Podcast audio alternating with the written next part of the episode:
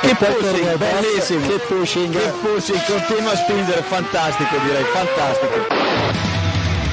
Go to the finish line, keep pushing. Don't worry, I'm pushing like a hell. Fucking, fucking right of him. That was amazing, guys. Woo-hoo! Yes, yes, yes! I'm much quicker than Jimmy. Give me the full power then. Avanti, Fer, avanti! All the time you have to leave a place. Okay, Felipe, Valtteri's faster than you. Do not hold him up. Hey guys, this is ridiculous. Hola, soy Pastor Maldonado. Un saludo a todos los oyentes de Keep Pushing y pues les invito a seguirnos cada día más a través de esta vía. Tenemos ya a Pastor Maldonado. ¿Qué recuerdos, eh? De Pastor Maldonado. ¿Cuánto tiempo ya? Se le echa de Eh, menos. De menos y Bastante todo. de menos, ¿eh? Bueno, buenas noches a todos los que estáis siguiendo esto, sobre todo en, en Twitch, ahora en directo. Buenas lo que sea a los que nos escucháis en formato podcast o en YouTube y, y eso.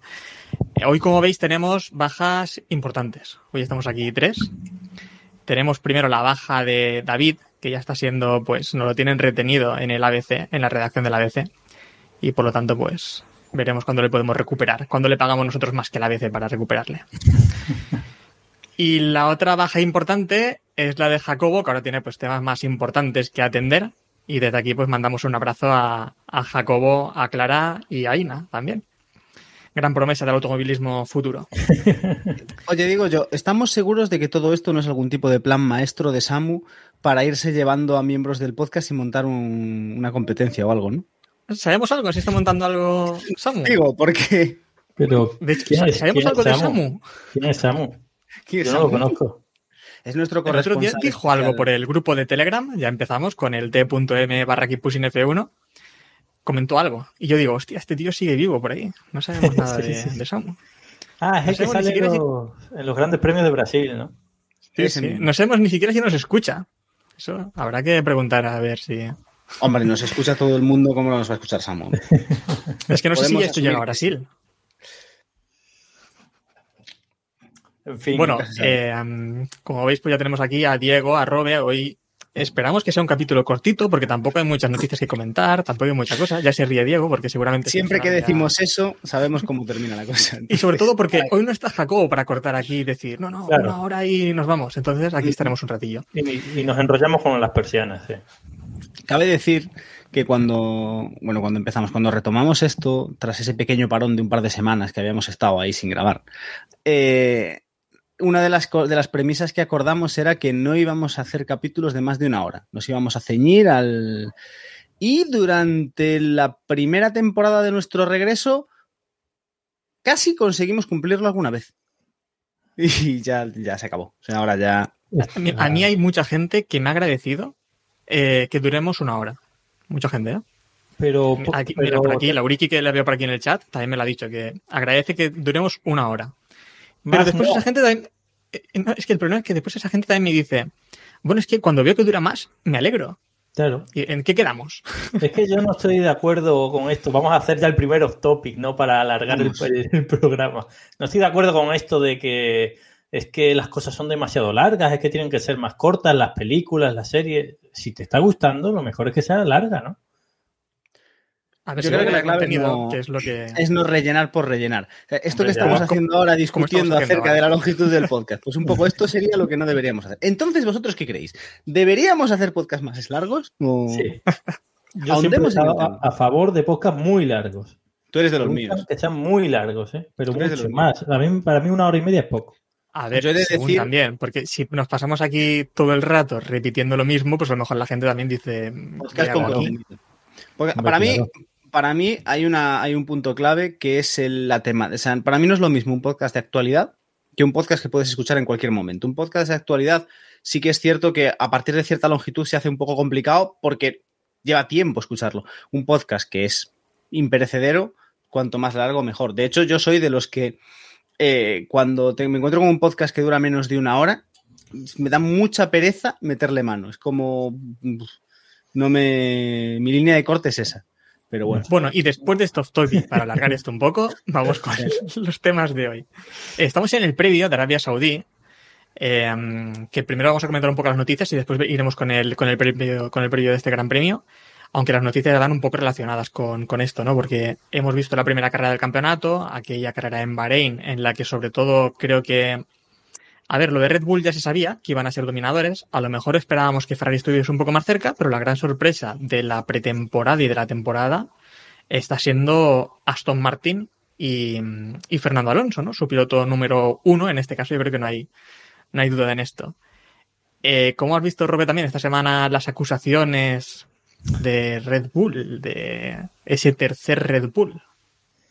Sí, yo pensaba que había sido una calentada de, de Pérez, ¿no? Para quedar bien, eh, para hacer un poco la pelota a su gente y tal, pero estoy viendo ¿no? que no, que la cosa sigue, ¿no? Eh, en plan, que hay más, hay más gente en Red Bull eh, dando la tabarra con esto. Yo no, no entiendo muy bien a qué viene. Supongo que están picados con lo del año pasado, con el coche este que sacó Aston Martin a mitad de temporada, que se parecía relativamente, pero de verdad, el de este año no se parece en nada. O sea, no se parece en nada. Yo creo que a lo largo de los años en la Fórmula 1, ya desde hace mucho tiempo, Red Bull ha aprendido muy bien a jugar al juego, lo que podríamos denominar el juego Toto Wolf, ¿no? Es el juego de los despachos. Entonces, yo creo que lo de Red Bull es básicamente ir sembrando semillitas desde el principio por si en algún momento tienen que eh, tirar de ahí o intentar rascar algo por ese lado. Entonces ellos como que van sembrando ya la semillita desde el principio de nos estamos quejando de Aston Martin, es que nos han copiado, es que tienen esto que es sospechoso, es que no sé qué, y están generando ese run run de vacío, de momento no pasa nada, saben que son, que son superiores, o a priori saben que son superiores, que no tienen problema, pero no tengáis duda que, o sea, no, no tengáis duda que si la cosa sigue como ahora, que es lo que esperamos, Red Bull hará un poco de ruido y seguirá ahí. Pero si a mitad de temporada realmente vemos un bajón en Red Bull porque, pues porque no pueden evolucionar el coche y Aston Martin de repente se coloca ahí, tened por seguro que van a empezar a dar mucha caña por todos los lados, por todos los frentes. Y haber estado haciendo ruido desde el principio, yo creo que es básicamente por eso, para tener Pero- un... Ya lo dijimos. Sí, pero es que yo no, no entiendo estas rabietas de niños chicos. No sé, hay, hay muchas cosas que se me escapan del marketing de los equipos de, Fórmula 1. Sobre todo de los equipos que están dominando. Le pasaba a Mercedes cuando dominaba y ahora Red Bull, que va camino de iniciar una era dominadora. Bueno, y también tuvo una era dominadora en el pasado, pues también. Eh, ¿Qué necesidad tienes de cuando todos sabemos que eres muy superior, echar lágrimas sobre los demás? Eh, quiero decir, a ti te viene mejor que los rivales estén cerca, no que domines con mano de hierro. El Mundial de Verstappen de 2021 vale más que todos los de Vettel y que el Mundial de 2022 de Verstappen juntos. Robe, sea, compórtate, compórtate. No, no, no, no me refiero de valor de pilotaje ni nada, sino el- lo que va a quedar en la historia es mucho más Sí. valioso el Mundial de Verstappen contra Hamilton. para algunos lo que queda en la historia es que ese mundial fue robado a Hamilton. Bueno, da igual, pero, pero va a quedar en la historia. Quiero decir, prefiero ser del Barça o del Madrid y ganarle la liga al Barça o al Madrid que ser del PSG y ganar todos los años la liga sin que nadie se acuerde de nada. O sea, no sé, no, no entiendo muy bien ese marketing del, de Mercedes y de Red Bull. El tema es que a mí lo que me ha extrañado es que, a ver, tienen a Helmut Marko en Red Bull para este tipo de cosas, ¿no? Para soltarle y que suelte esas tipo de frases y que provoque un poco. A mí lo que me ha extrañado es que he escuchado esta semana, bueno, lo de Sergio Pérez, ¿vale? En, la rueda de prensa posterior al Gran Premio. Y, también he visto a Horner decir también un poco lo mismo. Eh, comentó algo así como que era halagador ver que otros están copiando su, diseño, ¿no? Y es verdad que el coche es muy diferente, eh, tiene cosas muy creativas el Aston Martin, ¿no? Como ya vimos en la presentación y como estamos viendo. Pero el lateral, si tú miras la parte lateral, los pontones, hay similitudes. Podemos decir que hay ciertas similitudes. Pero son las mismas similitudes que se ven en McLaren, en Alpine, en Alfa Romeo, eh, En Alfa Tauri. obviamente también, en Alfa Tauri, obviamente también. Pero quiero decir, que lateralmente los coches son muy similares al Red Bull, pr- prácticamente todos. Por lo tanto, que menos ¿por qué- similar es el Aston Martin. Sí, entonces, ¿por qué se señala a Aston Martin? Entonces, que porque están ahí y. mm, Hombre, Tal no cual. creo que le vean las orejas al lobo, eso ya sería. Eso ya no lo creo, está muy lejos. Pero no sé si viene un poco también por el miedo de las horas de túnel de viento y demás, a que alguien se les pueda incluso acercar un poco, que dejen de ser. mm, de tener ese dominio. Yo creo que ahí debe haber un manual, ¿no? Un manual de instrucciones a seguir y es como empieza la temporada, dominamos. El manual de instrucciones que dice lloriquear del que esté segundo. Y ya está. El que está segundo es Aston Martin, pero es como, oye, si el segundo está a un segundo de diferencia y está claro que vais a ganar todas las carreras del mundial, no lloriques, compórtate, tío, o por lo menos no lloriques, no sé. No sé, es raro. Bueno, es raro, pero Según Marco de- de- decía también que había sido broma, ¿no? Lo que dijo fue, fue broma. Ahora ya no. Sí, yo creía que lo de Pérez había sido medio una broma de las suyas y tal, pero Sí. me ha extrañado que la hayan seguido. No, o sea, lo de, yo creo que lo de Pérez estaba muy tirado ese dardo como para que fuese una broma. O sea, yo creo que lo de Pérez lo, Pérez lo soltó porque sabía que era una conversación probablemente ya recurrente dentro del equipo durante todo el fin de semana. Porque, no sé, no me parece un Pero comentario así alegre. Precisamente si eres Pérez no lo deberías decir, ¿no? Porque si los tres coches fuesen un Red Bull, Pérez hubiese quedado tercero, no segundo. Bueno, nunca lo sabes. Hoy, hoy estaba revisando noticias de Fórmula 1 y me encontré con una web. No tengo claro, no voy a, a- atreverme a adivinar de- del país de origen, pero en el que había una estadística sobre quién iba a ser el campeón del mundo y había un 60% de votos para Sergio Pérez. No sé si es que alguien tiene pensado lesionar a Verstappen o, y a Alonso, porque, porque vamos. Esta, esta es buena. Si, si mañana Verstappen hiciese un Schumacher y se partiese una pierna, Ricciardo, eh, campeón. ¿Quién, eh, vosotros, quién creéis que sería campeón y por qué Fernando Alonso? Ricciardo. Oh, Eh, sí. opino como Robe. Hombre, a ver. El Ricardo del año pasado a lo mejor no, ¿sabes? Claro, Pero digo, lo digo en serio, sería campeón Ricciardo. Ricciardo me, me sigue pareciendo aún a día de hoy mejor piloto que Pérez para luchar Sí, un sí. mundial. Y bueno, que llevamos una carrera, aún faltan muchas cosas por ver. Sí. Pero sí, está siendo raro lo de. Porque, a ver, al Aston Martin hemos visto, aparte de lo de Red Bull, eh, también fue señalado por, por Mercedes. También dijeron que era también una copia del Mercedes. Sí, sí. Es una Bueno, y copia de por- todos. A ver, Pero, lo, realidad- pero lo de Mercedes es lo de siempre. O sea, es como llevan haciéndolo cuatro años y te, y te quejas ahora. ¿quién querría copiar el Mercedes? O sea, esa es la pregunta. ¿Quién querría copiar el Mercedes? Además, que es que nadie se parece al Mercedes, ¿no? En realidad. Yo creo que está claramente inspirado en el Red Bull y en el Ferrari. Y, lo que hicieron fue dejar pasar un año, ver que había funcionado, lo han mezclado y les ha salido bien. Ya está. O sea, es muy evidente que es una mezcla del Red Bull y del Ferrari. Sí, además, eh, la acusación de Helmut que ahora dice que es broma y demás, lo que dijo también fue que es difícil que, que Dan Fallows pueda olvidar lo que aprendió en Red Bull o lo que vio en Red Bull, ¿no? Y, y Horner decía algo así como que es bonito ver que el Red Bull del año pasado aún funciona tan bien. Pero hay mucha lírica, hay mucha lírica ahí porque eh, ¿te acuerdas cuando lo de McLaren Honda, la turra que se dio? Lo que pasa es que eso luego cae en saco roto, pero la, la turra que se dio, se dio con que McLaren Honda había fichado a Promodru, este, como se llamase, Prodromu, ¿te acuerdas de él? Peter Sí, sí. Prodromu. Pues se dio una turra tremenda, que era el segundo de Niwi, que eso era la revolución, que tal, pero bueno, eso cae en saco roto y ya está, y ya no pasa nada.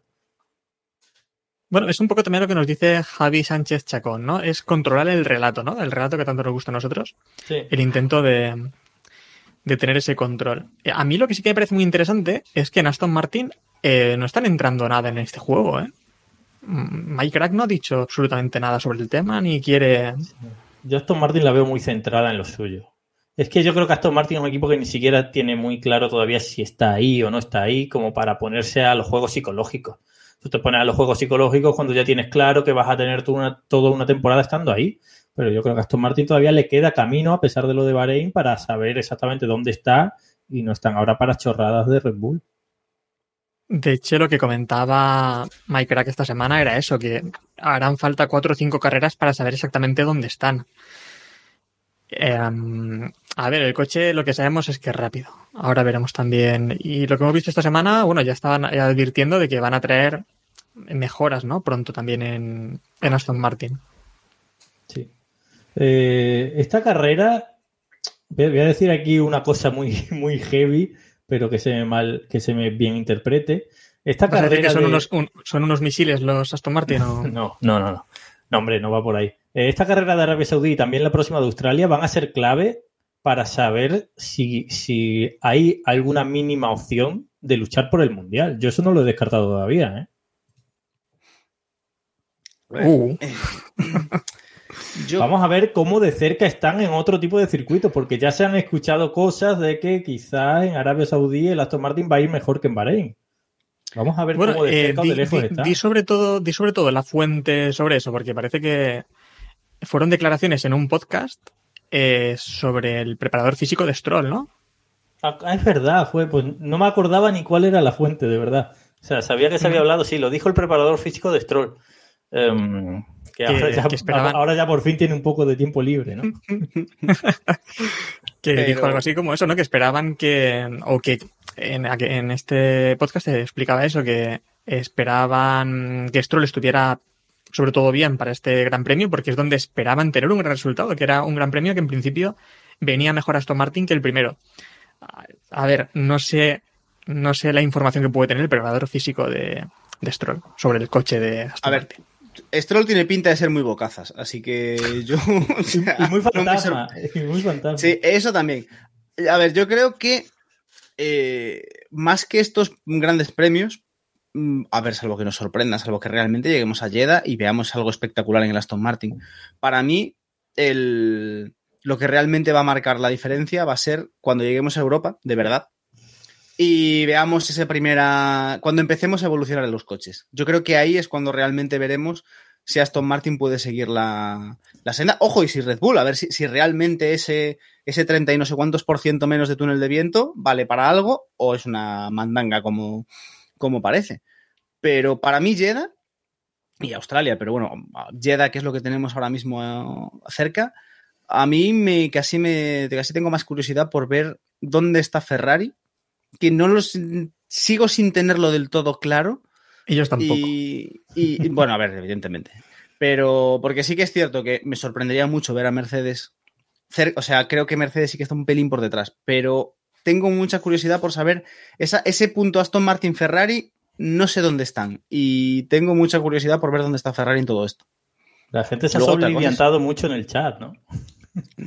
se ha soliviantado mucho por mi comentario, pero a ver, a algo me tengo que agarrar. o solo llevamos una carrera. Eh, Alonso, ahora mismo, quedamos el otro día en que Alonso es el favorito para quedar primero detrás de los Red Bull, ¿no? O sea, que es el que más opciones tiene de pelear con los Red Bull. Joder, A ver, me agarre a algo.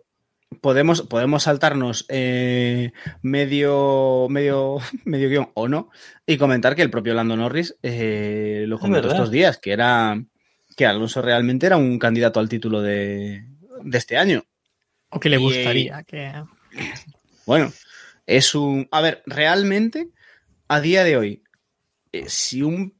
O bueno, realmente a día de hoy, con lo que hemos visto en un Gran Premio de 23, que habrá que ver un poco cómo, cómo evoluciona todo, pero con lo que hemos visto, si, hay alguien, si alguien tiene una posibilidad de luchar el título a Verstappen, a priori es Alonso. Porque mm, Checo, nadie no no apuesta por él ni en su casa, eh, por Stroll menos, Ferrari está haciendo cosas de Ferrari.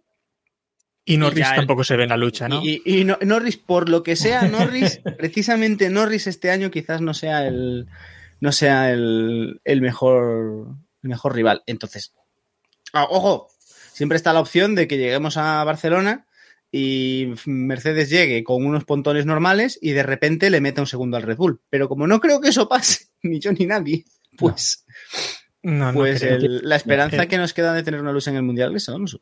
Una cosa también, eh, Robe, porque hay gente pidiendo ya tu sección, eh, el pollino de Roberto, eh, Robbie y sus pedras. Y es que es verdad que han habido dos pedras últimamente que después hemos visto también publicadas por ahí en, en muchos medios. Eh, el otro día, sobre todo, fue lo de que comentamos aquí, comentaste también, eh, que Mercedes a lo mejor podía priorizar a, a Alonso en sus motores en el caso de que fuese el único que pudiese luchar por, por cosas. Ya no digo por el título, sino al menos por cosas.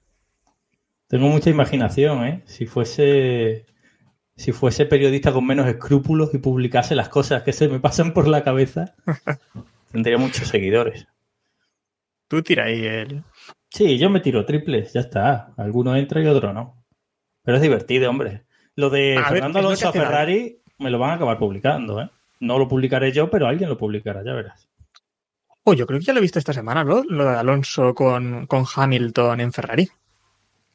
con Hamilton. Con Hamilton, con Hamilton. Después lo comentamos. Ahora después lo busco. No os preocupéis. Que esto Sí, sí, yo, yo lo he visto, yo lo he visto también, no sé exactamente dónde, pero sí, lo de Hamilton sí, lo de Hamilton sí se ha hablado en Gran Bretaña y tal, pero lo, lo de Alonso no lo había visto. Sí, no te preocupes que después lo sacamos. Eh, no, que decía que, a ver, eh, sobre el rendimiento de Aston Martin, en realidad, eh, también lo comentamos el otro día, ¿no? Yo me miro un poco, me vino un poco abajo viendo la punta de ese monoplaza, la verdad. Pero la verdad es que después pensándolo, en realidad, si un coche es rápido, debería seguir siéndolo, aunque el circuito cambie. Me refiero, la duda sobre todo a lo mejor está en a qué distancia puede estar del líder. Eh, pero todos los monoplazas al final tienen carencias, virtudes y cada equipo se centra en una configuración para sacar el máximo rendimiento posible. Me refiero que si Aston Martin aquí a lo mejor mm, prioriza velocidad punta en lugar de mm, curvas lentas, que obviamente no hay, pues no sabemos ese monoplaza dónde, dónde puede estar. Es verdad que por lo que se ha visto, eh, ignorando un poco las, eh, las declaraciones del fisio de Stroll, eh, por lo que se ha visto, el Aston Martin, digamos que sus puntos fuertes son relativamente parecidos a los del Mercedes. Y el Mercedes el año pasado no fue especialmente bien en Arabia Saudí. Eh, no sé si os acordáis a Hamilton eliminado en la Q1, que, eso fue dramático, ¿no? Entonces, bueno, por ahí se puede uno agarrar a decir que quizás Aston Martin no va a ir también en Arabia Saudí, pero, pero bueno, no sé, vamos a verlo. O sea, hay que verlo. Desde luego, lo que sí tengo claro es que no se van a descolgar. O sea, que de repente no van a estar en el, en el grupo medio. O sea, si Aston Martin ha estado ahí una carrera, va a estar ahí todas. Eso seguro. Sí, me refiero un poco a eso, que cada equipo hace su apuesta y obviamente incluso en Bahrein, si Ferrari hubiese querido, eh, podría haber sido más rápido también las curvas lentas, pero priorizaron tener velocidad en recta porque sabían que así pues suplían las carencias que tienen en otras, en otras zonas. Que no sabemos nada aún. No. Y los equipos tampoco. Y, y, y no, lo único a lo mejor que nos puede mantener en esa, con esa esperanza de ver un poco de lucha, al menos a lo mejor por carreras, es pues que Red Bull tiene esa penalización, que al final fue de un 7%, ¿no? Tampoco es mucho, pero bueno, a pesar de al ganar ya tiene el 70% de horas, que si no recuerdo más son unas 400 horas, con esto se quedan como unas 63, 63% de... Al final son como unas... Aston Martin tiene el, el 100%, pues una diferencia a lo mejor de 150 horas, más o menos. Por lo tanto, bueno, ahí, ahí puede estar la, esa diferencia, que se pueden acercar un poquito. A lo mejor no Sí. tanto como para batirles, pero al menos acercarse. Sí, esa es la esperanza de todos, ¿no? Que durante la temporada se vayan arrimando, pero a ver, por lo visto en Bahrein están demasiado lejos para compensar esa diferencia, incluso con, el- con eh, la diferencia que hay de horas en el túnel del viento. Pero yo creo que la esperanza está en que otro tipo de circuitos sean mejores para el Aston Martin y peores para el Red Bull. Antes he dado un motivo para creer que Arabia Saudí va a ser peor para Aston Martin, pero hay otros motivos para creer que va a ser mejor. Por ejemplo, que en Bahrein la zona en la que mejor iba el coche, con diferencia, era la zona de la 9-10, que es donde adelantó a Hamilton, Alonso. Ahí era el Aston Martin mejor que todos, incluido mejor que el Red Bull. Y el circuito de Jeddah tiene bastantes zonas de ese tipo. Tiene bastantes zonas de curva rápida, de curva en apoyo. Bueno, es que te- de momento te puedes agarrar a cualquier cosa. Hasta que no veamos a los coches en pista, no sabremos. Por eso te digo que este circuito es bastante diferente al de Bahrein y entonces servirá para, para conocer un poco mejor eh, una foto más global de dónde está cada, cada coche. Por cierto, si se escuchan petardeos y explosiones, es que estamos en fallas, que creo que algo se debe escuchar. No es que estemos en Arabia Saudí. Exacto. Estamos acercándonos Oh, a qué, la pero estamos qué recuerdos, o sea, qué, qué recuerdos del año pasado. Recuerdos de Vietnam. Sí. Además, Aramco, patrocinador de Aston Martin. Bueno, y hoy se ha anunciado también lo de Saudia. Saudia, la aerolínea. Bueno, la aerolínea estatal de Arabia Saudí va a ser eh, a partir de este gran premio patrocinadora también de, Aston Martin. Así que Aston Martin ya es el equipo saudí. Solo le falta poner a Bin Laden en el lateral. Bueno, ese chiste, por si alguien no lo, no lo ha pillado, es que Williams tuvo a Bin Laden en el lateral como patrocinador, obviamente a la familia Bin Laden, pero fue también curioso, ¿no? Fue la primera vez que entró Arabia Saudí, ¿no? En la Fórmula 1. Sí. Hay un reportaje muy bueno en Motor Pasión sobre aquel coche de William y, y Bin Laden. Pues ahí lo podéis buscar enseguida en Google, Motor Pasión Bin Laden y os saldrá este tema. Sí. Eh, no, sobre túnel de viento, que hemos comentado lo de la diferencia que hemos dicho, Red Bull tiene un 63, Aston Martin tiene el 100, en este caso Ferrari tiene el 75 y Mercedes el 80%, que también tienen una ventaja respecto a, a Red Bull. Lo que pasa es que de Ferrari la verdad es que esperamos poco a las evoluciones, ¿no? Porque Que Ferrari es la casa de los líos ahora mismo. Es que, es que de Ferrari te puedes esperar cualquier cosa, tío. O sea, te puedes esperar que realmente, pues por una vez lo hagan bien. Eh, recordemos la parada que vimos en el último Gran Premio, que o sea, esto no nos ha sido como un. O sea, na- nadie habría apostado na- cero por eso, pero. Pero ya está, ojo, a lo mejor Ferrari lo hace bien. A lo mejor este año, que ya no damos un duro por ellos, lo hacen bien. Yo no lo creo. No tiene A lo mejor pinta. puede ser. O sea, es Ferrari, ¿no? Teniendo en cuenta que después de solo una carrera eh, ya ha dimitido la mitad del equipo, Leclerc se está reuniendo con Elkan, hay rumores de que van a fichar a Hamilton, dicen en Italia que va a ser ya está pues hasta los miembros nobles, en fin, no tiene muy buena pinta la temporada.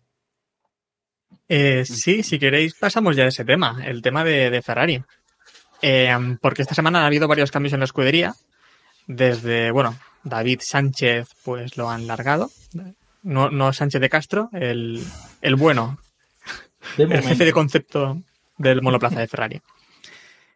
Eh, y bueno, se rumorea que también se iba a ir a, a McLaren, ¿no? Que estuvo allí metido desde 2007 a 2012. Pero bueno, tampoco se sabe muy bien dónde, dónde va David Sánchez. A mí lo que me extraña de esta limpia es que se esté haciendo ahora, ¿no? Porque también escuchamos lo de lo del jefe de, de estrategia, que no me sale ahora el nombre, y mira que le hemos comentado aquí millones de veces. Eh, Rueda, ¿no? Hmm. Te refieres a Iña- Iñaki Rueda, ¿no? Iñaki Rueda, Iñaki Rueda, Sí. que también se anunció pues, pues pocas semanas antes o una semana antes, ¿no? De la Sí, primera carrera poco o antes, muy sí, poco sí. tiempo antes. Bueno, yo creo que el mismo fin de semana. ¿eh? Por eso lo que me extraña de aquí es que se están anunciando estas cosas ahora, con el mundial empezado. Y justo ahora que acaba de empezar, no sé, eh, me está- que, que no creo que sea el momento, ¿no? Porque creo que si quieres hacer una limpieza de la pretemporada hubiese sido un buen momento, ¿no? Es que Sí. no tiene ningún no estaba sentido. a ser asentado, no sé. No tiene ningún sentido después de una carrera, una carrera en la cual tampoco ha pasado nada tan dramático. Es decir, a ver, ha sido una carrera un poco desastrosa para Ferrari, pero eh, entra dentro de lo, de, lo, de lo que puede ocurrir en este tipo de Fórmula 1, con todos los cambios, con no sé qué. Tenemos 23 grandes premios. No tiene sentido que hagas eso. La imagen que estás dando es lamentable. O sea, es que no, no tienes forma de, de levantar. O sea, la única forma de levantar eso es que tú hagas esto y mañana anuncies, pero no sé, que has fichado a Toto Wolf o a Christian Horner o a Adrian Newey. Es decir, Propriatore. también está Eh, Es el sueño de muchos, ¿eh? Tener ahí a Briatore dirigiendo Ferrari. sí, Priatore, Alonso y Nelsinho, sí, estaría bien. A mí lo que me recuerda es otra época, otra época en la que en Ferrari se cortaban cabezas el lunes del que había fallado el domingo. Y a mí me ha recordado eso, ¿no? Como que de repente dicen, el coche no es tan rápido como esperábamos. ¡Pum! Nos cargamos a este. Algo así, no sé. La sensación es que no hay proyecto. O sea, la sensación es que no hay ningún proyecto, eh, que da igual que el coche sea más rápido o más lento, que allí no hay nadie al volante. Ya está, esa es la sensación. Porque, como, como dices, Ferrari necesitaba una limpia y era muy evidente que la necesitaba, pero ¿por qué ahora? ¿Por qué la haces ahora? Si has tenido un montón de meses para hacerla. Eh, vale, sí, habrás estado conociendo todo, pero conociendo todo significa que haces la limpia el mismo fin de semana del primer Gran Premio. ¿En serio? O sea, y, después del fracaso en el primer Gran Premio, porque yo creo que el problema no es que el coche de Leclerc se rompiese y tal, el problema es ver que Aston Martin está por delante de ellos y que Red está infinitamente por delante de ellos. Ese es el pro- esa es la crisis real, no es que se rompa el coche de Leclerc. Si el coche de Leclerc se rompe yendo primero con 20 segundos de ventaja, no hay crisis, o hay crisis pero de otro tipo. Sí, es que no están para luchar por el título, ya está, simplemente se han dado cuenta de que otro año más no están. Y de repente lo cambian todo de un proyecto que se supone que acababa de empezar ahora. No, no Claro, pero es que no tiene, no tiene sentido. Tú, o sea, simple, aunque sea una cuestión, aunque sea solo por imagen, puede, o sea, es que aunque quieras hacer la limpia después del primer Gran Premio, porque yo qué sé, tío, porque es que a lo mejor has visto algo que el resto no hemos sido capaces de ver, lo haces de otra forma. Lo haces de otra forma, lo haces de forma interna, lo mueves de otra manera. eh, esperas un poco eh, y, lo que tú quieras. Y si tienes un poco de, y si realmente has visto que la foto es la que parece que es, pues a lo mejor coges y dices, mira, a la mierda, tiro el año por la borda, porque si el año pasado no los pillé, este año menos, y por encima con Aston Martin ahí dando por saco, y me voy a gastar toda la pasta de este año en que el año que viene, pues si tenemos que copiar el Red Bull, copiamos el Red Bull, me da igual, pero sacamos un coche que compita por el título para que Hamilton lo gane. Fantástico. Pero el, pero el, o sea, pero lo haces de otra forma. Es que más allá de, de que la medida no tenga sentido, tienes que cuidarla. Es que aparte es Ferrari, que vive de su imagen, es que no tiene ningún tipo de sentido. Pero bueno. La ¿Os, dais cuenta, ¿Os dais cuenta de que lo único que está fallando de mi plan maquiavélico para que Alonso vuelva a Ferrari es que Alonso de repente se ha encontrado con un coche competitivo? Y ahora el que, el que están poniendo como el desesperado que va a ir a salvar Ferrari es Hamilton. Pero si no, todo iba encauzado por ahí. ¿eh? Bueno, a ver, Ferrari, o sea, Hamilton lleva mamoneando con Ferrari desde ni se sabe. Sí, O sea, es el típico ya. que da bienismo, el típico que da bienismo de Hamilton. De qué fantástica afición es esta. En Monza y en Imola, ya está. Mm, Bueno, Sí, pero sí que decía algo así, ¿no? Como que era extraño, ¿no? Que un piloto, que él no hubiese pilotado en Ferrari, ¿no? O no sé. Eh, al final, hombre, pues casi todos los pilotos buenos han pasado por Ferrari, entonces Sí, Eh, yo os digo- salvo- sería raro que... menos los que se mataron en- antes de tiempo. Sí. claro. Bueno, incluso pero- Ayrton Senna, ¿no? Se hablaba que tenía un contrato con Ferrari, Por eso, siempre se ha dicho. sí. que- Por, por eso. Pero yo creo, ojo, y ya estamos en el terreno de las fumadas dignas de, de Twitter, pero realmente sí sería una, o sea, sería una jugada muy interesante por parte de Ferrari, el decir, ¿Cuál? vamos a tirar el año a la basura por completo, vamos a hacer un coche, vamos a hacer un coche para el año que viene, o sea, vamos a tirarlo a la basura de verdad, no vamos a tirarlo a la basura como hacemos todos los años, que nos gastamos los millones en hacerlo mal. Vamos a dejar de gastar dinero en este año y gastarlo en el año que viene. ¿no? Vamos a hacer un poco la estrategia de Aston Martin. Y vamos a traer un, como maniobra de marketing, vamos a traer a un Hamilton que si le damos un buen coche, no vamos a tener problema en que nos gane el título, aún por encima un Hamilton luchando con Verstappen que va a estar hipermotivado.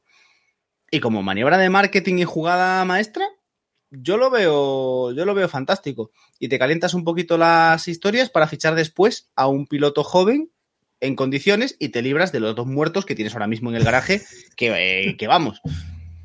Entonces, yo lo veo un Acaba- plan muy bueno. Aca- acabarías con el equipo estancado en la quinta posición y Hamilton retirándose a mitad de año. Vamos, está clarísimo, es Ferrari, hombre. Pero compráis, compráis lo de Ferrari, eh, lo de Hamilton a Ferrari.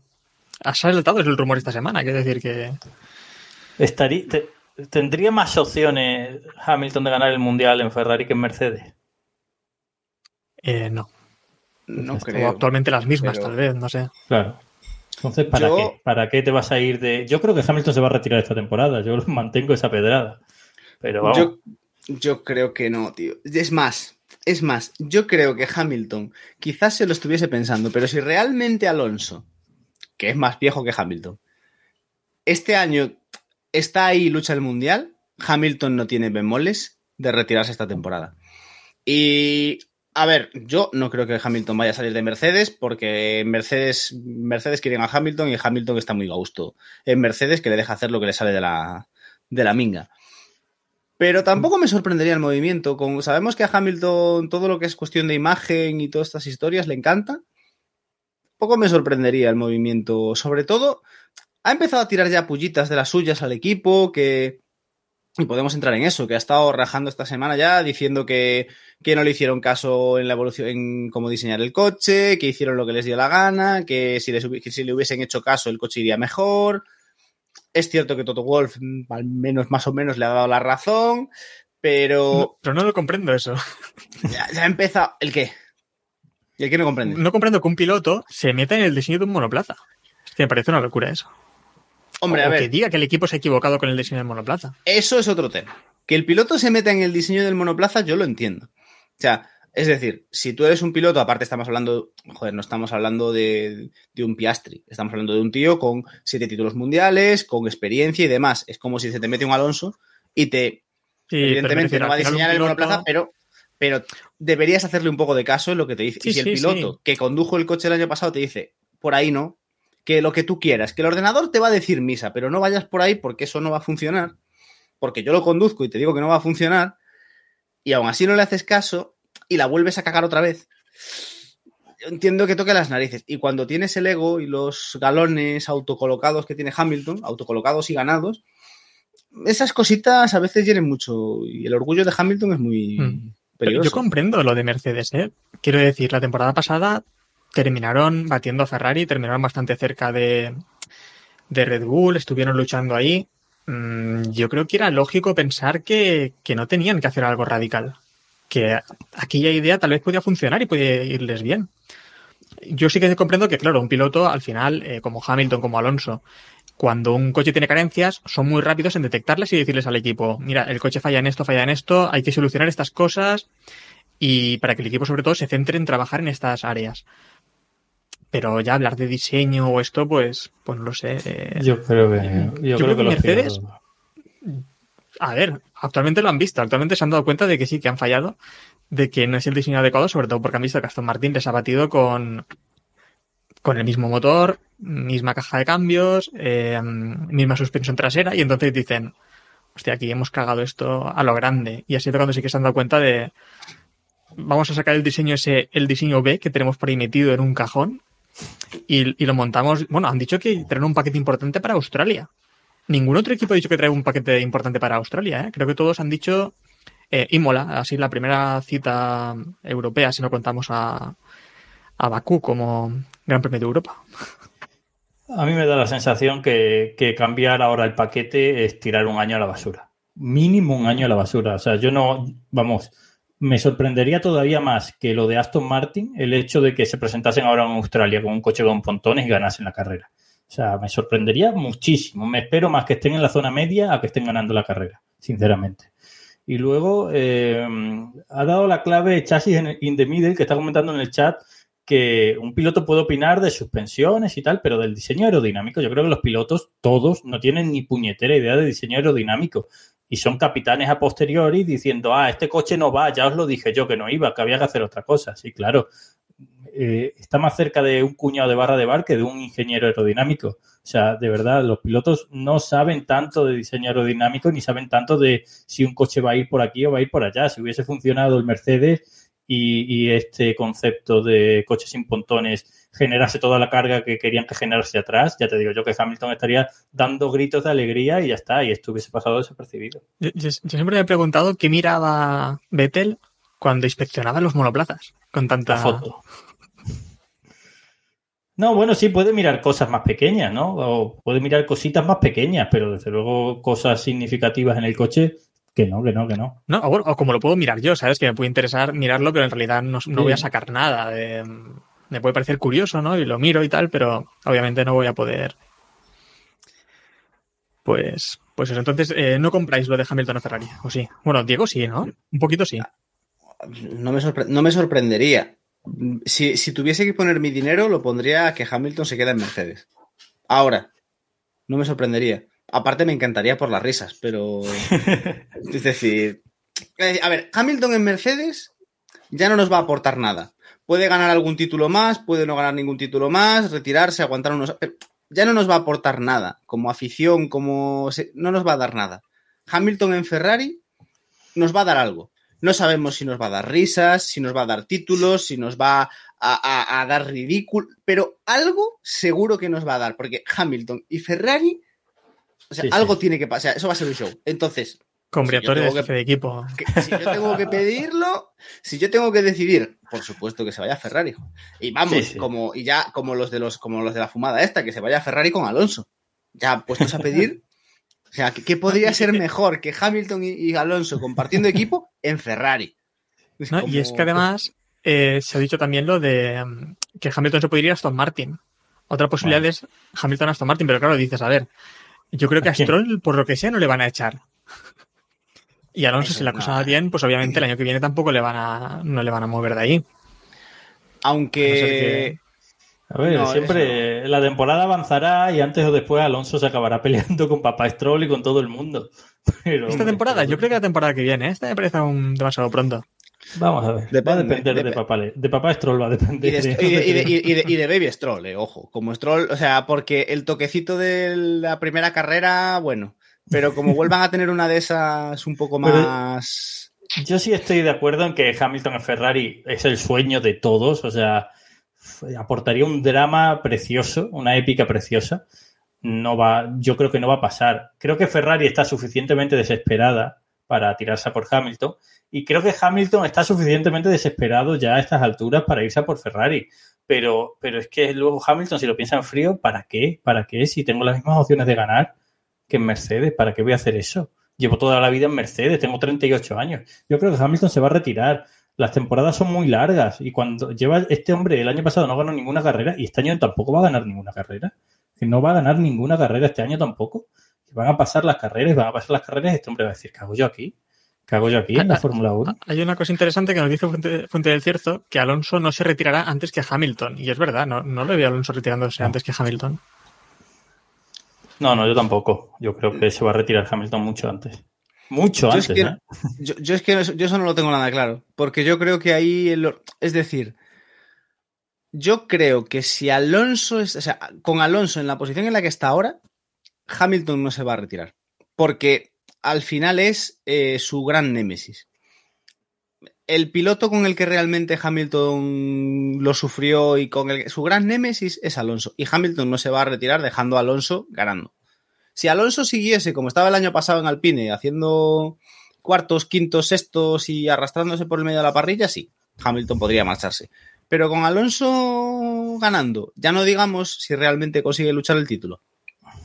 Hamilton. El problema es que si Hamilton Pero- no puede luchar contra Alonso, a Claro, lo mejor se retiraría. Porque, Claro. a ver, yo creo que el problema de Alonso, sobre todo, ha sido que no se ha enfrentado contra su- el que tú dices su gran némesis. A partir de 2007 nunca se han enfrentado en pista, en igualdad de condiciones. Claro. Eh, Bueno, sí, los años de Ferrari y McLaren, ¿no? Los años que estaba Alonso en Ferrari y el otro en McLaren, más o Y menos. los dos iban mal.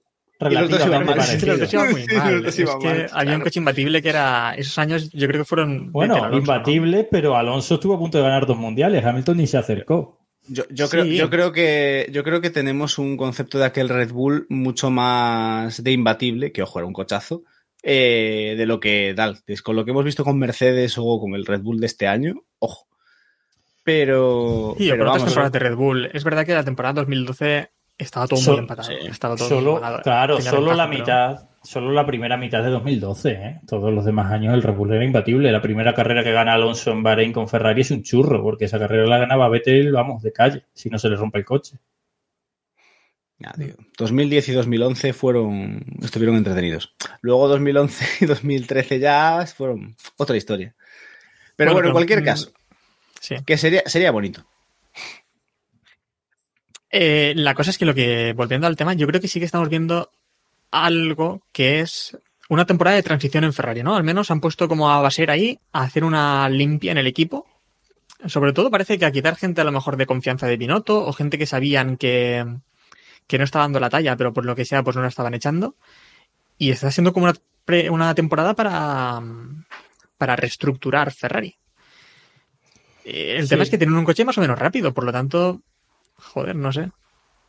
Pero no sé, a mí lo que me está dando la sensación es que se está empezando a calentar un pollino muy grande para que tengamos una silly season de las, de las bonitas. Porque tenemos un McLaren que no tira con dos pilotos que a priori son muy golosos, tenemos un Hamilton que no sabemos qué va a pasar, Ferrari que tiene ahí esos dos muertos y yo mm, veo complicado que esos dos aguanten ahí mucho tiempo, al menos Pérez los que va dos fuera. Eh, Choco, yo creo que este año y adiós. Hay como muchas cosas ahí flotando en el ambiente. Puede ponerse. Y, te está- y falta por ver qué pasa en Alpine. Eso también va a ser divertido. Claro, claro, también va a ser divertido. Eh, no, pero es que además, lo comentaba antes Roque, ¿no? Hemos visto esta, esta semana, eh, bueno, hemos visto, yo creo que ya toda la pretemporada un poco quemado a Leclerc. Leclerc está quemadísimo en el equipo. Yo también lo estaría, de verdad. Sí, y además esta semana sabíamos por la, por la Gaceta de los Sport que se ha querido reunir con el presidente de Ferrari, con John Elkan, eh, para decirle esto es una mierda. Bueno, no, no decían eso, pero sí, para decir que tienen que cambiar las cosas porque no va bien la cosa. Y sobre todo, pues pillado a Leclerc y a Norris, que son pilotos, los, digamos, pilotos del futuro, pilotos que deberían estar ahí luchando por mundial, los vemos muy quemados actualmente. Yo creo que eh, creo que Leclerc es un activo para Ferrari mucho más importante de lo que se dice. Creo que Leclerc ahora mismo es prácticamente lo único decente a lo que se puede agarrar Ferrari. Leclerc a mí me parece un pilotazo. Yo sé que mucha gente ya se ha tirado de este barco y que ya no está en el barco de Leclerc. Ah, vale, no, vale, no. Pero A mí me- yo es que no me subí nunca, perdón. Ah, Eh, vale. A mí me parece un piloto fabuloso, ¿eh? Fabuloso, de verdad. O sea, de los dos, tres mejores que hay en la parrilla. Pero necesita un coche, necesita un coche para competir. El día que lo tenga, lo hará. Yo le he visto hacer cosas a Leclerc tremendas, pero es que como Leclerc se le hinchen las narices, porque el problema de Leclerc ya no solo es que no gane, sino que se le está creando en torno a él esa cierta reputación de loser. Como se le hinchen las narices y se vaya, a ver qué hace Ferrari, porque de verdad, ¿quién quiere ir a Ferrari hoy en día? Alonso y Hamilton. Que es- bueno, pues eso te iba a decir. Olvídate. Alonso y Hamilton, que son las opciones desesperadas de tíos viejos que, que son buenos, pero que ya son viejos y que podrían estar interesados. Yo, sinceramente, ninguno de los dos creo que ahora mismo está interesado en salir de su equipo para ir a Ferrari. Y si Leclerc sale, ¿a dónde vas? ¿A por qué vas? O sea, cuidado que, te- que la situación puede empeorar, que le, le están hinchando mucho las narices a Leclerc. Y otra cosa es también que en Ferrari continúan sin director técnico tampoco, porque no han nombrado a nadie en realidad. Mm, Desde que se fue Binotto, desde que Binotto dejó su cargo como director técnico, se puso como jefe de equipo y se entiende que él estaba ahí un poco, no sé, dirigiendo también aquello. En principio, Bashir no está ahí y no hay nadie como director técnico. Entonces, no sé si también esta temporada van a buscar a alguien para meter ahí. Pero si Ferrari ahora mismo, pues. No sé. No, Está la Nada. cosa bastante. mala pinta. Está la cosa mala rara. pinta. Y, y es una pena porque tienen coche, o sea, han tenido coche el año pasado y este año, bueno, tienen un coche decente también, pero es que no hay nadie al volante. Bueno, tienen dos pilotos al volante, pero no. No, es que comentabas tú antes que necesitaba coche Leclerc. En- eh, a ver, el año pasado tuvo coche, pero no tuvo equipo. Porque fallaron muchas otras cosas. Sí, sí, bueno, me refiero a eso, ¿no? Necesita coche, necesita equipo, necesita fiabilidad. Es que el otro día Leclerc estuvo peleándole la segunda posición durante muchas vueltas a Pérez. Estamos hablando de un Red Bull imbatible, pero Leclerc durante muchas vueltas estuvo peleando con el segundo Red Bull.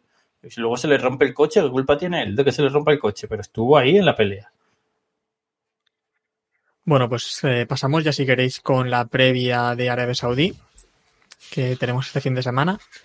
Eh, circuito que además ha recibido, bueno, vamos a hacer el previo este que diferente al de Jacobo, porque Jacobo empieza aquí, tiene chorrocientos metros el circuito, no, no sé los metros que tiene el circuito, la verdad, no le he buscado, así que ha cambiado el formato del previo porque no tiene los datos delante. Vamos a ¿A quién le- pero ¿a quién le importan los metros que tenga el circuito? tiene un porrón de metros el circuito y tiene Claro. tres zonas de DRS, Y fuegos eh, artificiales. Eso es, zona de misiles. zona de misiles también tenemos y no, y tenemos cambios, tenemos muchos cambios en el circuito porque sobre todo han cambiado eh, ciertas zonas para mejorar la visibilidad. El año pasado también, quiero decir que todos los años están intentando mejorar un poquito el...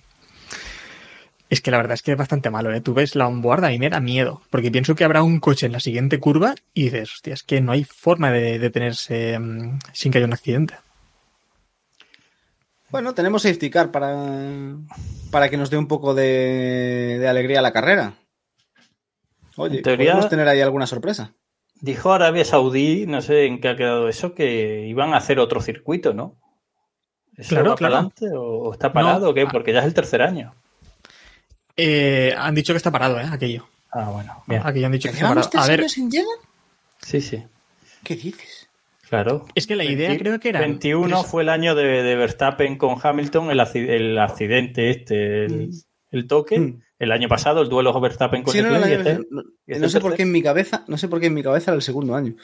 Ostras, tío. A ver, yo Pero creo que eran tres o cuatro años en el circuito provisional urbano porque estaban haciendo el circuito tocho. Eh, lo que pasa es que yo creo que al final les ha salido tan bien, no se lo esperaban, les ha salido bastante bien el circuito urbano y han dicho, hostia, pues esto habrá que... Y es que además ha gustado, ¿no? Ha gustado bastante a... Los pilotos están encantados. La verdad es que el espectáculo también es muy bonito y es un circuito bastante diferente al resto, por lo tanto, quitarlo ahora del calendario como que dolería un poco. Están encantados por, por el trazado en sí, pero la seguridad brilla por su ausencia. Sí, eso iba a comentar. Han mejorado cosillas, ¿eh? Eh, sobre todo, pues han tirado un poco para atrás más los muros, más alejados. Han hecho algunos cambios. Y también la última chicane parece que la han cerrado un poquito más y esperan que pasen unos 50 kilómetros por hora más despacio. Pero bueno, se están haciendo cosillas porque, claro, los pilotos sí que se han quejado de que habían deficiencias. sobre todo en la visibilidad. Por lo demás, el circuito debería ser más o menos... En lo que es el trazado no habrá mayores diferencias, ¿eh? Simplemente lo de la chicane. Sí, bueno, lo han ajustado un poco, pero, pero bueno, por lo menos tendremos un poquito de cambio de, de cambio en el circuito. Y a ver, en su momento no, no, no damos un duro por él y no es ni mucho menos el peor circuito del mundial. Y lo que, lo que decíais, por lo menos es un circuito diferente, que se agradece. Así que, oye, a ver qué, a ver qué tal la carrera. Sí, nos dice Chassis de Middle que también iban a cambiar el, de, el circuito de Sochi por el de San Petersburgo. Sí, pues ese tipo de cosas que ocurren en Fórmula 1 y, y, el circuito de Vietnam también estuvo muy bien la cosa. Bueno, por pero lo que sea estaba... Sochi no... Claro, lo de Igor Drive estaba aprobado, lo que pasa que, bueno, a Putin se le metieron en la mente hacer otras cosas. Y bueno, también habían críticas aquí. Fuente del Cesto nos decía que es un circuito para una vuelta. Y es verdad que, por ejemplo, aquella vuelta de Verstappen en 2021, aquella on board, eso fue precioso. ¿eh? Fue una sí. vuelta muy bonita porque apurando todos los límites. A ver, yo creo que el circuito es bonito en clasificación, como también puede ser así bonito. Bueno, es que todos los urbanos, ¿no? Al final son bonitos en clasificación. Pero en carrera también hemos visto ahí cosas, luchas bonitas. A lo mejor sí que es verdad que al ser un circuito tan rápido, el DRS pierde un poco de eficacia pero a mí eso me gusta también, así que. Sí. No, el año pasado tuvimos duelo, ¿no? Con, con Verstappen y Leclerc.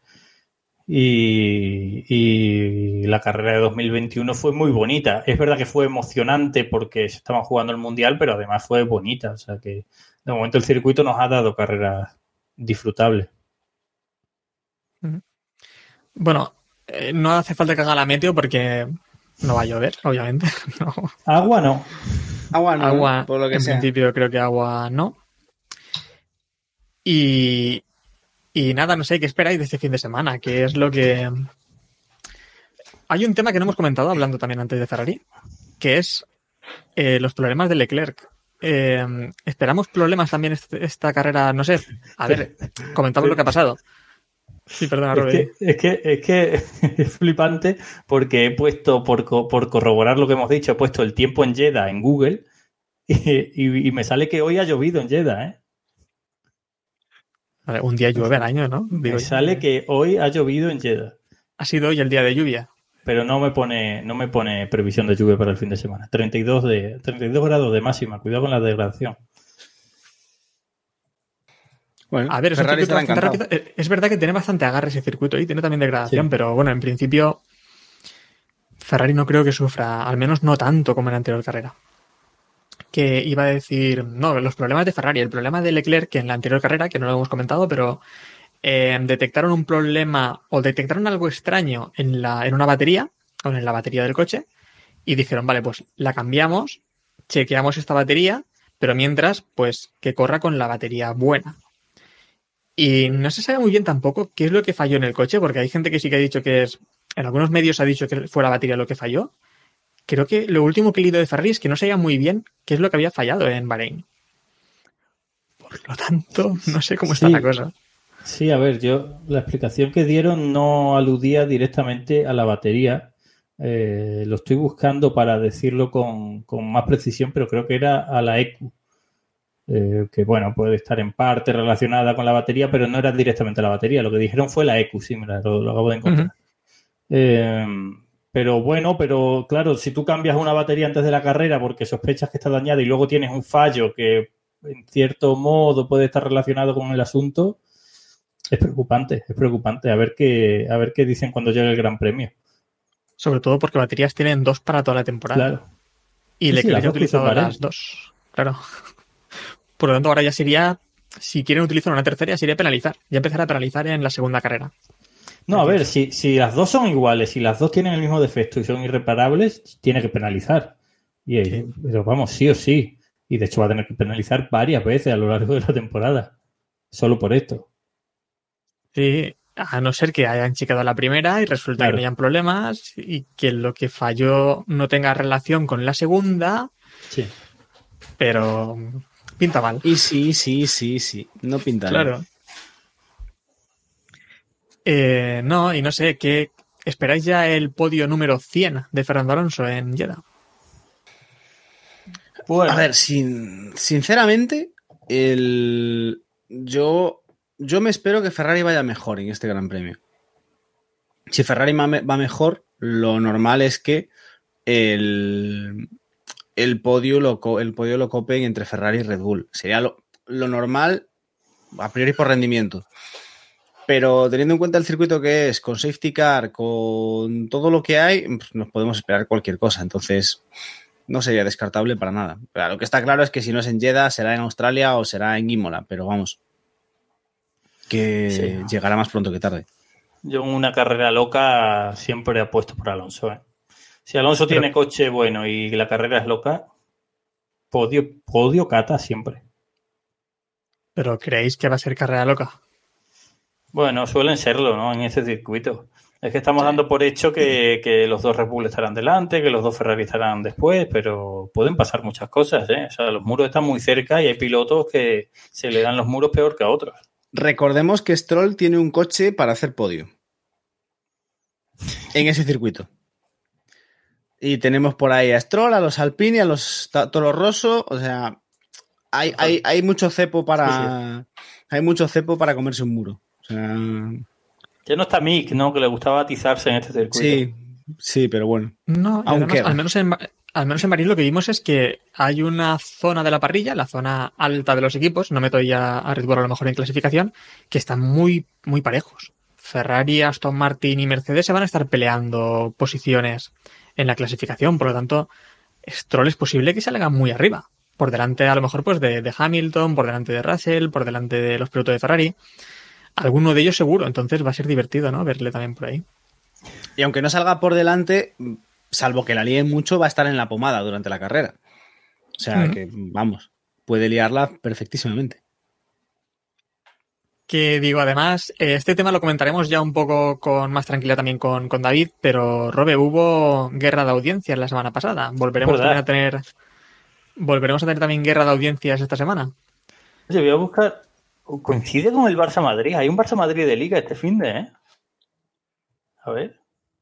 No, no coincide. El Barça Madrid es justo cuando acaba la carrera, ¿eh? Qué pena. Hubiese, hubiese molado verlo. Pero sí, el, el otro día, eh, bueno, coincidieron el Gran Premio de Bahrein, la carrera, con el Barça-Valencia, que es un gran partido. Barça y Valencia son dos de las siete grandes aficiones de España eh, en cuanto a volumen y superó en audiencia la carrera del Gran Premio de Bahrein al Barça-Valencia. Eh, luego sacó la liga un, eh, un comunicado diciendo que no, que en realidad había que sumar otro canal y tal. Sí, vale, hay que sumar otro canal, pero es que a los, del, a los de la Fórmula 1 hay que sumarle Dazón entera. Claro. O sea, por ejemplo, yo lo vi a través de la aplicación de Dazón, o sea, yo no salgo en, estas, en esas estadísticas. Y como yo tanta y tanta gente, quiero decir, la Fórmula 1 superó al Barça Valencia, claramente lo superó. Y, y, en fin, marca una tendencia, sobre todo, yo que más que para mal de la liga, para bien de la Fórmula 1. O sea, es tremenda Sí. la, la expectación que está generando. Lo que no comprendo yo es que la liga quiera entrar en esa guerra, porque es que no van a poder. Me refiero, si Alonso tiene un buen coche, es una guerra perdida. Esto fue la primera carrera, es que si Alonso tiene un buen coche, va a ser ir a peor. Por lo tanto, no, no comprendo que se metan, que se quieran meter en esa guerra. Sí, bueno, venía con el. También es verdad que veníamos con el hype de la pretemporada, que nadie se esperaba lo de Aston Martin. O sea, quiero ver yo ahora cómo, cómo va evolucionando la cosa si ahora Alonso en Arabia Saudí acaba quinto, ¿sabes? Claro, Quiero ver yo este cómo fin de va semana- evolucionando. Este fin de semana va a haber un pico de audiencia brutal. Y ahí dependerá. Si este fin de semana vuelve a rascar podio, ya no digamos si gana, vamos, esto va a ser un. Esto va a ser una barbaridad. Sí, sí, es como las máquinas tragaperras. Ahora están calientes, ¿no? Ahora hay Sí. que echar. Pero llegará un momento en el que ya dé el premio entero, ¿no? Ahora, ¿te imaginas que este fin de semana, tenemos que hacer ahora, por cierto, la porra del podio? ¿Te imaginas que este fin de semana, por lo que sea, que tampoco es tan difícil, eh, Fernando Alonso se pone líder del mundial? La cosa es que te veo, te veo Robe, con muchas ganas de hacer la porra. Es porque ya la tienes sí. pensada, ¿eh? Porque ya tienes La tiene pensada, idea. sí, Sí, la tengo Pues venga, dispara, dispara, Robe. Venga, Ah, ya, digo, ya la porra. Nos Ya, venga. Si la tienes clara. Sí. Vamos al. Venga. Primero, segundo, tercero y undécimo, ¿eh? Recuerda también undécimo. el, el undécimo. Es verdad, el undécimo, vale. Eh, gana Leclerc para resarcirse. Segundo Alonso y tercero Hamilton. Y los dos Red Bull fuera de carrera y Alonso líder del mundial. Y el undécimo Hulkenberg. Hostia, tío. Supera eso, Eh, Diego. Eh, yo, por supuesto. Va- va- vamos, al tri- vamos al triple. A ver, si a, ver si, a ver si consigo bajarlo. Yo voy a decir victoria de Alonso, segundo Verstappen y tercero Hamilton. Y un décimo Leclerc. Porque es que yo, yo no compro para nada. Yo, yo, lo de, yo, yo la fumada de Robert no la compro para nada. Para mí es un globazo épico. Pues yo creo que voy a ser el más. No sé. Voy a apostar a lo seguro. Yo voy a decir. Alguien tiene que ganar la porra, estaría bien. Claro. Verstappen, Pérez, Leclerc. Es mi apuesta yendo a muy amarrategui. Y un décimo voy a meter ahí a. A un Alpine. Vamos a meter a Gasly por ahí. Un décimo. Sería un buen resultado, ¿eh? No te creas. Pero según Checo los mexicanos, Checo Claro. segundo no me parece a Marrategui para nada, ¿eh? O sea, Bueno, me parece. según lo- según los mexicanos, Sergio Pérez es el mejor piloto de la parrilla en circuitos urbanos, ¿no? Sí, bueno. Eh, Eso dicen. o sea, Porque como ganó en Mónaco el año pasado y ganó en Bakú hace dos años, ya es el mejor de la parrilla en circuitos urbanos. Y según los canadienses, el mejor piloto de no sé qué es Stroll. Y según los. si nos ponemos así. eh, este fin de semana también ha pasado otro tema, que ha sido una victoria también para Ferrari, porque nos hemos enterado que en Estados Unidos Jan Todd es pareja de. Allí es que he visto publicaciones incluso que decían, eh, conoce quién es la pareja de Michelle Yeo. Y le hemos visto este, esta semana pues recogiendo el, el premio, bueno, recogiendo el premio con su pareja de los Oscars de Michelle Yeoh, que ha sido ganadora del Oscar a Mejor Actriz en, por toda la vez en todas partes y ya estuvo por allí dándose una vuelta también. El bueno de Jan. ¿Qué cosas tiene la vida? No sabía yo que eran que eran pareja eh, Jantos y esta mujer, fíjate. Yo me enteré también el otro día porque lo dijo David, ¿eh? Tampoco tenía ni idea de esto. Y cuando vi la foto de Jan Todd por allí en los Oscars, digo, ¿qué hace, qué hace, qué hace por allí? ¿Qué ha pasado aquí? que bueno, a lo mejor que no- pronto... Sí. No, lo pareja que nunca podemos- esperarías, digo. Ah, sí. Eh, no, digo que a lo mejor vemos pronto más unión también de los Oscar con la Fórmula 1 porque también está en marcha esa película que, que estaba verdad. produciendo, si no recuerdo mal, Hamilton con, con Brad Pitt, ¿no? Había una película ahí en marcha sobre Fórmula 1. Es verdad, ¿qué pasó con eso? Sigue en marcha, creo, ¿eh? Sí. Sí, sí, sí. Sigue marcha. salía gente, salía gente de nivel, ¿no? Que es gente de nivel para ti.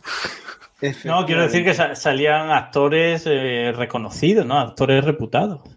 No me acuerdo quién salía. ¿Robert De Niro me suena? No lo sé. Sé que Brad Pitt estaba metido, al menos en la producción. Entiendo que también será. estará por ahí actuando. No, la verdad es que escuchamos un poco sobre ese tema, pero ha quedado ya muy eclipsado todo. No, no se ha vuelto a escuchar nada, pero creo que esta temporada se empieza a rodar.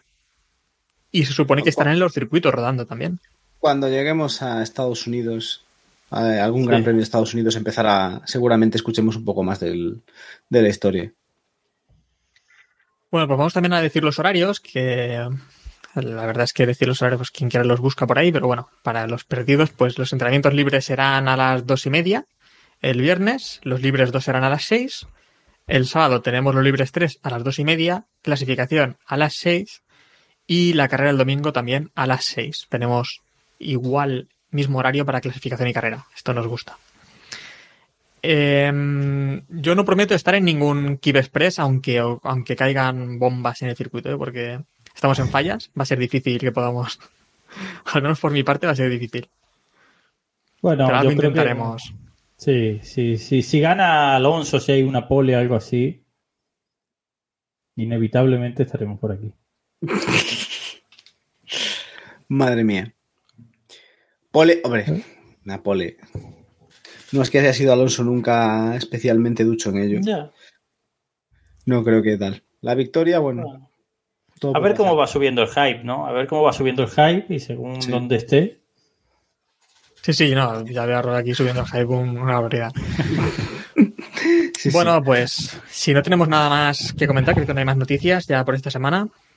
Cerramos ya por aquí, nos despedimos una semana más. Eh, ya sabéis que durante la semana, que no lo hemos comentado casi hoy, porque esto Jacobo lo repite más, pero tenéis el grupo de Telegram de Keep Pushing, que es t.me barra Keep Pushing F1, eh, donde comentamos durante toda la semana pues todo lo que vaya ocurriendo de aquí al, al viernes sobre todo.